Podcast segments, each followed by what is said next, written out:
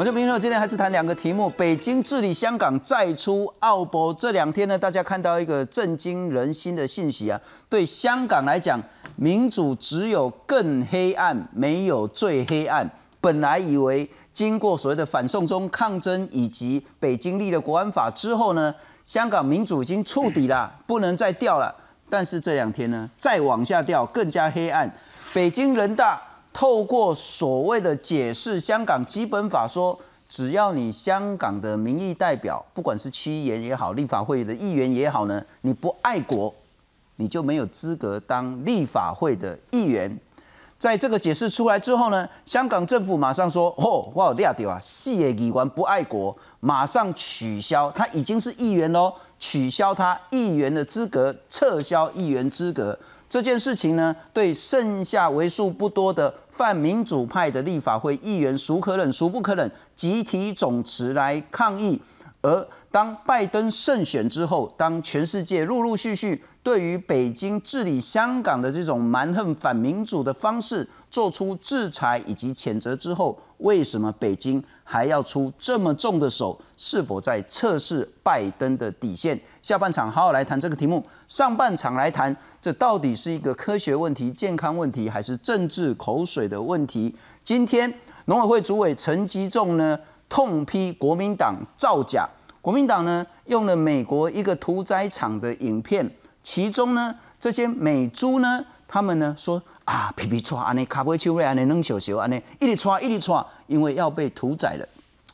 而国民党用这个影片来说明说，当猪只吃了含有莱克多巴胺瘦肉精的饲料之后呢，它就会导致身体极为严重的伤害。你看，哎，鸦片都是安尼。这个时候呢，陈静说说你造假，如果国民党不撤下这段影片，而且道歉的话呢，就要去举报，然后呢，请剪掉，依照社违法来重办国民党。国民党的说法说，我党写的造假，这是真真实实的影片，绝对不会下架。上半场来谈一谈，包括莱克多巴胺瘦肉精的争议，包括影片真假的问题，乃至于包括台湾民众该如何从科学。公共卫生食品安全的角度，再来检视莱克多巴胺。来介绍两位特别来宾。刚刚谈到这一段影片呢，最关键、最早的出处，也就是由台湾的动物社会研究会来去引用说，其实活体主宰呢是非常非常不人道，而台湾必须要改进。最主要当初的影片用意是这样。我们来欢迎是执行长朱真宏，真宏大哥你好。大家好，非常感谢。再来欢迎是我们刚刚谈到说的事情，应该还是要回到科学了哈。这一段影片到底指涉的是什么？背后有没有科学的依据？而莱克多巴胺对猪到底是不是有具体的伤害？而对人又是不是有具体的伤害？我们来欢迎是研究了国外相关的这些科学研究的科学月刊编辑的委员廖英凯，英凯你好，大家好。我们先来看看了哈，我们这段影片在播放之前，可能要先说明一下，这一段影片呢是国民党为了号召说大家要上街头反莱克多巴胺的一段影片。这段影片呢是摘自于来自美国的一段影片，啊，这段影片呢是美国屠宰场，这个屠宰场呢是专门去处理有莱克多巴胺瘦肉精的猪只，而国民党呢并没有在说计价低，对，是因为假的莱克多巴胺。但是呢，其中这个影片呢，也是在指涉说莱克多巴胺对猪的伤害非常非常大，而这一段影片也同时是被农委会指责说这段影片是造假的，这必须要先说明，否则呢可能会造成观众朋友的误会。我们来看看国民党这一段影片说的到底是事实，还是农委会批评国民党造假是有道理？我们先来看看这一段影片到底在讲什么。这是瘦肉精猪只的屠宰场。全世界多达一百六十国禁用莱克多巴胺，它会造成猪只情绪躁动、骨骼脆弱，猪吃了会生病，人当然更不能吃。危害人体健康的猪肉，你敢吃吗？破美瑞，听出来。好啊，这个是国民党这段影片啦，哈，但是你要不要去参加，那是每个人的选择。但影片最早呢，是由台湾动物社会研究会所引用的。我想问的是，那个郑龙大哥。这个影片是在讲猪吃的瘦肉精就会变成影片那只猪一样，整个站不起来，稳那头卡皮皮串，是这个意思吗？呃，我们一开始的时候的用意啊，是因为这样，就是我们了解莱克多巴胺的争议，许多争议之中，一个是对人吃了含有来剂的猪肉有没有争议。那我们身为动保团体，我们要问的是，这个来来剂用在猪只身上，它对动物有没有影响？嗯哼，所以这是我们的关键。那我们去查了很多的资料，其实，在二零一二年当年美呃国民党政府想要引进的时候，我们就就在立法院办了很多的这个研呃一个座谈，也邀请英国的学者进来，啊，包括英国食品安全局提出的报告的一个一个主要的这个专家来。那当时他要他本身是一个动物福利的学者，是，所以他要说明的就是来剂。本身对动物是有问题的，有伤害的。那这个伤害，那我们要去找出影像来，这个证据，我们因为看到的都是科学的 paper，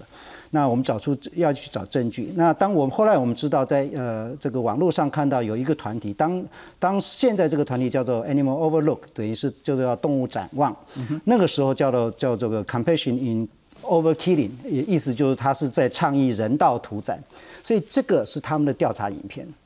啊，那我们就问他说：“你这个调查影片是在哪一个屠宰场？”等等，问清楚之后，那我们知道，就是其实那个团体也好，我们也好，或就我所知，呃，国民党这个在做这个影片，他们也先去问了这个团体，是去确认说：“哎，那这个是不是瘦肉精的吃了瘦肉精的这个猪只？”那那个团体跟他讲说：“不是，我们不，我没有办法证明，但是我可以告诉你的是，这一家公司它的养猪场以及这个屠宰场，它所进来的猪。”都是有瘦肉精的猪，OK。所以在这个影片里面，你看到这一这一句话，他说的是国民党这个影片说的是这是瘦肉精猪只的屠宰场。在我们的这个新闻稿以及我们的影片或者记者会上，我们要说的也是我。呃，这个吃了瘦肉精猪只会有很多动物的问题，所以我们不赞成。在国内我们不赞不赞成使用，在国外国外用也也反对。那当然进来我们也反对，所以我们用这个一个一个请教你了哈。第 一个说这是几年前台湾动物社会研究会，他其实拿这段影片，除了说反对所谓的那个活体屠宰，反对呃瘦肉精用在饲料上，其实主要拿来是要打国民党的。啊，之前啊，那个时候是国民党执政的时候，那个时候没有这个影片。在二零一二年的时候，我们没有这个影片。我们这个影片其实是今年，今年才找民进党说，民进党政府说要进来的时候，我们再去找说，那我们一方面我们翻出当年我们就出了这个这个评估啊，了解这个这个评估，然后我们再一次我们再想去找。但这一段影片最原本的用意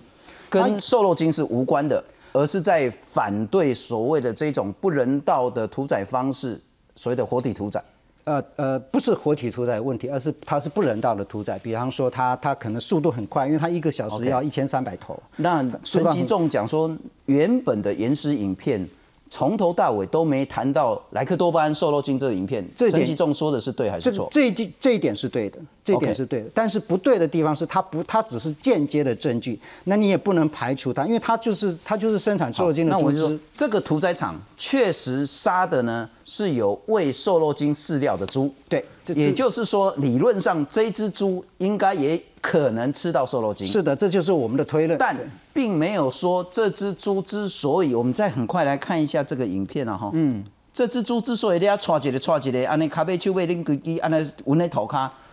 并没有原本的影片或是专家或是科学家说他的这些反应、这些动作。就是因为吃了瘦肉精，没有这个说法，没有这个说法。但是我要说，我要说明的是，在很在我们所得到的这个 paper 以及欧盟的这个评估里面，是说猪只除了这个吃了瘦肉精的猪只会有这个现象，当然不是百分之百，因为个体都会有状况，它是比例会增高，增加它的这个驱赶会困难，它会攻击性增加，它会躁动不安，那以及。比比方说，有人会说，那可能是他因为虐待他的关系。但是我们对台湾的屠宰场状况，我们也很了解。受到紧迫、受到虐待的猪只，它可能完全不动，或者是瘫痪等等。但是像这样抽去的这个状况，是这个这个是少见的。换句话说，呃，没有说这只猪是因为吃了瘦肉精而变这样。但也没有证据说他这样子跟瘦肉精一点关系都没有。没错，没错。我们顶多只能谈到说，这只猪在这个屠宰场里面呢，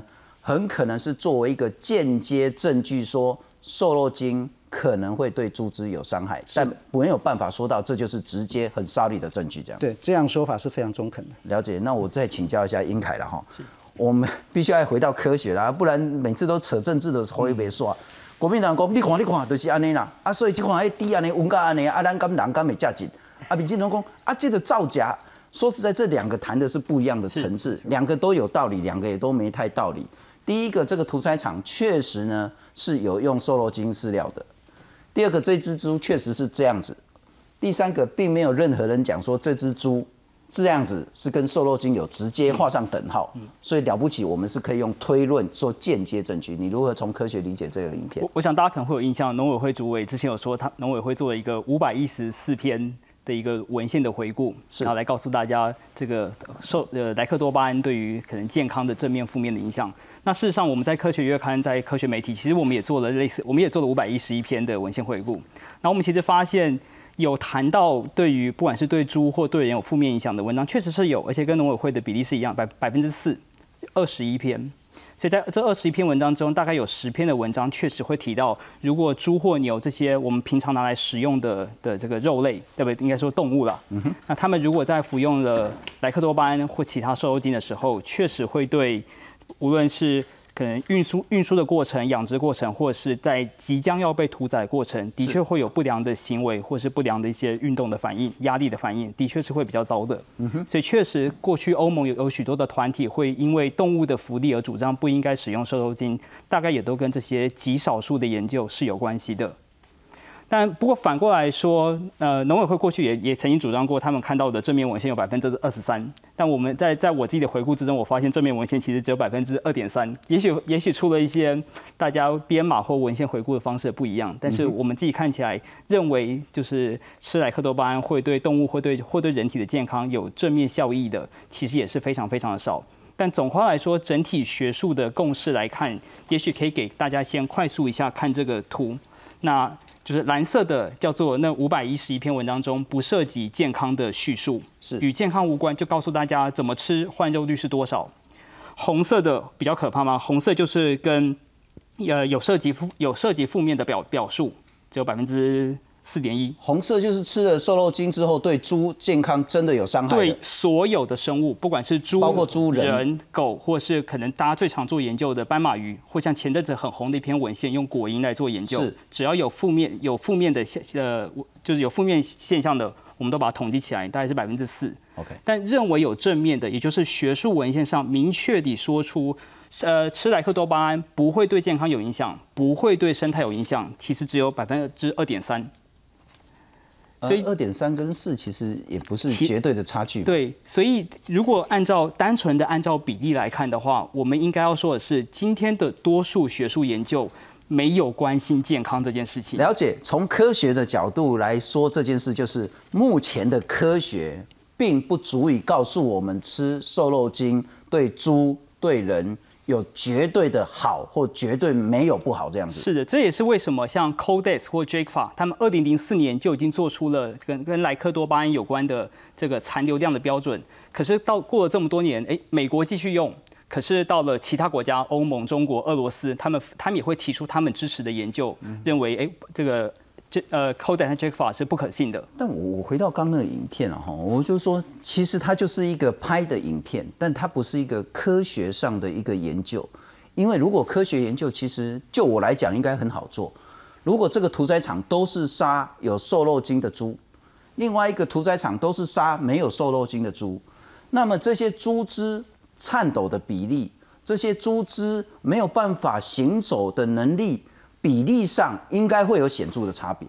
而现在我们没有看到任何的这种研究。哦，这个有，这个有，这个是有的。我想刚刚这个英凯说的，就是说有这么多呃五百多篇，但是只有呃四趴是呃显示有负面的。但是这边要说明一点，就是它这个五百多篇的设研究设计的问题。他不见得是要去探讨动物有没有受到影响，因为他只是要谈经济的问题。对他要谈的是有没有换肉率，他你如果吃了之后这边有问题，他就补充别的东西。他他很多谈的是一个产业的问题。是，所以我们要说的是，有这十几篇的这个这个对动物有影响，对我们而言它就是一个问题。因为你要有你的问题设计，要是要往这个方向走，你才会去评估它，才会去了解它嘛。是，所以这个是呃，所以欧盟才会认为说我不要用动物，因为他他的观点就是除了食品安全之外，他他要谈的是动物福利。也许母数不应该是五百多篇有关瘦肉精的论文，而是母数应该是了不起五篇十篇有关瘦肉精影响健康的论文，影响动物福利或者影响动物健康的这个问题。反过加起来大概只有四十篇左右而已。对，那反过来我们说的是，用在人吃了含有来剂的猪肉对人有没有影响？这个问题反而是更少的。啊，所以欧盟是认为只有那一篇文章，如果你只有那篇文章，你无无法去判断说它没有伤害。不，我这样完全无无意对莱克多巴胺做任何的解释或是脱罪。当然，就人类的判断来讲，说如果对猪有影响，猪吃了有这么严重的副作用，那人在吃猪理论上应该也有副作用，但这是两个层次。对，吃了饲料之后对猪造致神经或其他方面的冲击伤害。跟人吃的这样子的一个猪，是不是又会对人的伤害？我觉得最最大的关键是剂量，是就吃了多少量。因为人不是直接吃，是人不是吃饲料，人是吃猪肉。那如果猪肉残留的量达到危害人体，那当然也会造成伤害。不过我们来看看，回到这支影片，国民党的这一支影片呢，他说这是瘦肉精的屠宰场。全球有一百六十个国家禁用莱克多巴胺，它会造成猪只情绪躁动、骨轴、骨骼脆弱，猪吃了生病，人当然不能吃。那农委会防检局讲说，这个是 Animal Outlook 所的拍的影片，这是在谈屠宰流程，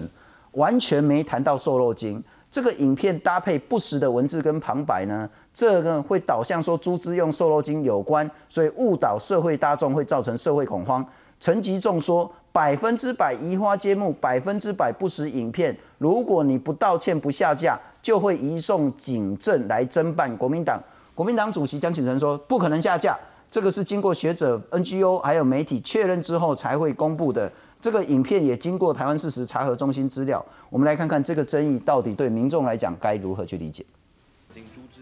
影片场景是在美国屠宰场，一只猪躺在地上抽搐，接着跳到另一个画面，猪只一脚跪地发抖，站不起来。国民党脸书专业十号贴出这段影片，指出猪只吃了来剂会生病，号召民众走上街头反政府进口美国来猪。但农委会主委陈吉仲指出，这是二零一五年明尼苏达州的屠宰场推动快速屠宰，猪只颤抖是在探讨遭不当对待的人道福利议题。跟来记无关，这个百分之百是移花接木，百分之百是不死的影片。如果国民党愿意下架并道歉，我们就不会移送给警政单位；如果没有的话，我们会尽快的来移送给警政单位。国民党立院党团总召林维洲强调，影片内容与国外动保团体动物展望确认过，此场确实是来猪屠宰场，反而要求农委会道歉。我们要求他撤告，而且要道歉。我们是不可能下架，因为那不是假的，是真的。这个就是这么阿爸，用预算哦，用纳税人的钱来告反对党。重新检视美国动团的影片，猪只躺在地上的画面所配的旁白是猪只遭不人道对待，十分惊恐。到底猪只是因为吃来剂导致这样，还是因暴力对待不断颤抖？国内动保团体认为，虽一时间难以断定，但影片确实显现猪只吃了来剂会更显焦躁不安。有研究就是使用来剂对猪只有许多不好的影响，包括躁动、躁动不安等等。动保团体在调查的时候拍摄到这影片，啊，这个影片显示的这个状况就跟科学的研究是一致的。上午立院经委会续审农委会预算，国民党立院党团扬言，若农委会执意以公堂对国民党提告，他们要反告污蔑，也不排除罢审预算。主委陈吉仲澄清，并无主动提告，而是希望影片下架，案件也尚未移送。记者综合报道。不过我们刚刚花了一点时间在谈这个影片该如何解读，但现在问题倒不在于说到底那只猪是不是吃了莱克多巴胺。而是在于说，现在其实有虽然不多，但是也有一些学术论文这样讲说，吃了瘦肉精的猪确实会导致猪只的身体明确的危害。我们来看看，包括北医的胸腔科苏一峰苏医师他说呢，吃了瘦肉精，特别是莱克多巴胺呢，会活化猪的交感神经，那增加蛋白质，那因此呢，也肥把都较旧，三把都较侪，换肉率比较高，较好卖，价小较赞。但是呢，猪因为吃了这样子之后呢，会心悸、会高血压，所以交感神经会比较活跃一点点。那莱克多巴代谢是很快的，肉品含量很低，不太会影响人类健康，这是苏一峰所说的。如果吃太多也会恶心、头晕，重点是吃太多，但吃多少以及每个人的耐受程度，那可能又不太一样。老人、孕妇、幼儿、心血管疾病要注意这些所谓的剂量的问题。那龙总的杨正昌杨医师他也谈到说，有没有危害跟剂量有绝对的关系的哈，假就这，它假一咪咪啊，当然影响差就这。确实，国外没有对人体危害健康的报告，确实没有，但猪有。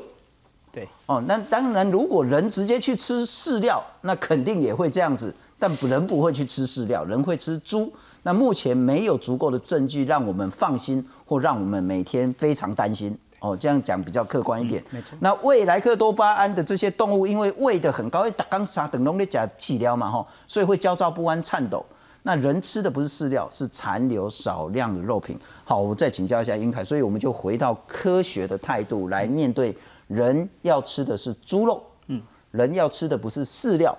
但猪吃的饲料确实会有伤害，而确实会残留，因此我们定了一个安全的残留标准值，我们只要在低于这个值，是否我们就可以相信科学告诉我们说不用那么担心？嗯。我认为在呃多数正常人的状况下，目前就目前政府定的残留标准值是可以被相信的，因为我们的残就虽然今天有提到说我们其实没有什么人的证据，对不对？我们没有拿人做过实验，那大家都会占我们这我们只有六个人的数据，然后就要推到全世界。但事实上，科学家在面对这种不确定性的科学的时候，他会有一个不确定系数、安全系数的设定。我有我有许多的假设，我假设人比牛、人比猪脆弱十倍。这个假设可能是错的，但我先假设脆弱十倍。OK，我假设脆弱族群一定会比健康族群脆又脆弱五倍。OK，所以我等于是用动物用有限的动物用有限的人体实验的结果，然后再除以一个五十倍，最后变成了我们等于是 Jake 法他们建建议的一个残留标准。那但是这个残留标准就是有点像是美国人做的，你拿到台湾来用，你一定要有些因地制宜的方式。所以这也是之前的这个成大的李军李军长老师他们。他们会作为一个国内的风险评估，目的就是希望知道，哎，符合国人的摄食习惯，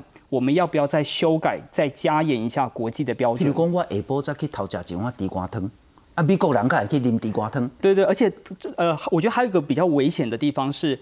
对于我们的饮食习惯来说，我们的猪肉几乎是每一餐都在吃，是早餐、午餐、晚餐到宵夜，几乎每一餐都会有猪肉、猪肉。但是这对于可能欧美的饮食习惯来说，诶，这是完全不一样的。所以事实上，有一些学界就在表就在就在去讨论说，我们是不是不应该用今天研究今天研究所研究的是一种叫 ADI，就是一种急性的剂量的反应。是我们应该要想办法做一种 CDI 的研究，就是每一天每天摄食很长时间的研究来看这个这个新兴的毒物它对身体的影响。不过我也想要趁机再谈，虽然有一派的学者是这么这么的的主张。但有另外一派的学者，他会有个截然不同的主张，他会去强调说，所谓的莱克多巴胺，它在猪的体内会经过吸收、分布、代谢、排泄。嗯哼。同样的，这个猪肉到了人的体内的时候，还会再经过一轮吸收、分布、代谢、排泄。是。所以有可能，就就算莱克多巴胺它是有问题的，但是你在猪的身上已经会代谢过一次，而且比方说猪经过断食的方法，让它让猪就是肉品的残留量变少，到人身上的时候又再被代谢一次。所以有可能在这个时候会会产生的的就是负面的反应会变得极低到可以忽略，但是这也只是对于一般的族群健康的族群，可能就像我们这样看起来很健康的族群，但就像是呃，比方说苏医师苏一峰医师讲的，如果是老人、孕妇，或是今天我们已经很清楚知道莱克多巴胺对于心血管是有不良的影响，是，所以如果你是本身有心血管疾病的话，你就尽可能让自己不要去接触到可能有莱克多巴胺的肉品。